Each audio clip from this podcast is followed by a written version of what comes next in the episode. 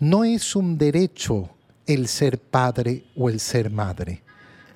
Es una bendición una bendición que ofrece el Señor. Y qué bello es efectivamente ver que cuando una pareja tiene problemas para tener hijos, el camino que en primer lugar deben seguir es el camino de eh, presentarse delante del Señor, de orar y orar verdaderamente con fe. ¿Cuántos matrimonios acuden a cualquier cosa menos a la confianza en el Señor? menos a la verdadera confianza en el Señor. ¿Cuántos matrimonios no tienen paciencia tampoco en el Señor? No, no, no, es que yo ya le pedí al Señor una vez y no, no, no, pasa nada, como si fuera una cuestión inmediata que tiene que ocurrir, como si fuera exigir efectivamente un derecho. Y por eso tenemos la situación que tenemos en nuestros días, donde hay una paternidad muy mal vivida ya desde el momento de la concepción.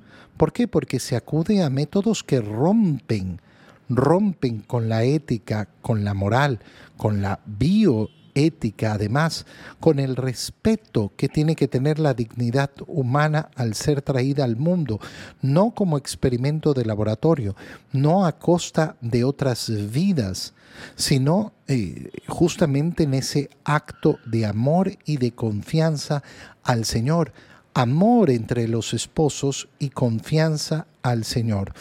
Ana, la, eh, la madre de Samuel, lo tiene claro ha pedido al Señor y este niño no le pertenece y por eso quiere consagrarlo al Señor.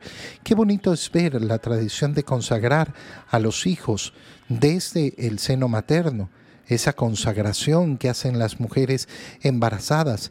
Qué bonito es consagrarlo efectivamente cuando ha nacido y lo hemos bautizado terminar el bautizo de los niños consagrándolos al, eh, al Señor, consagrándolos a la Virgen María.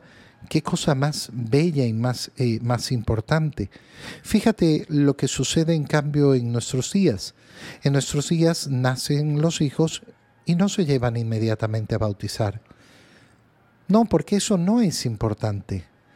Son importantes otras mil cosas y ya cuando haya tiempo, cuando haya plata, cuando se pueda organizar la fiesta, entonces, entonces haremos efectivamente eh, lo que corresponde delante del Señor, porque el Señor no está en primer lugar. Qué bonito es ordenar nuestro corazón para que Dios siempre sea lo primero siempre lo primero.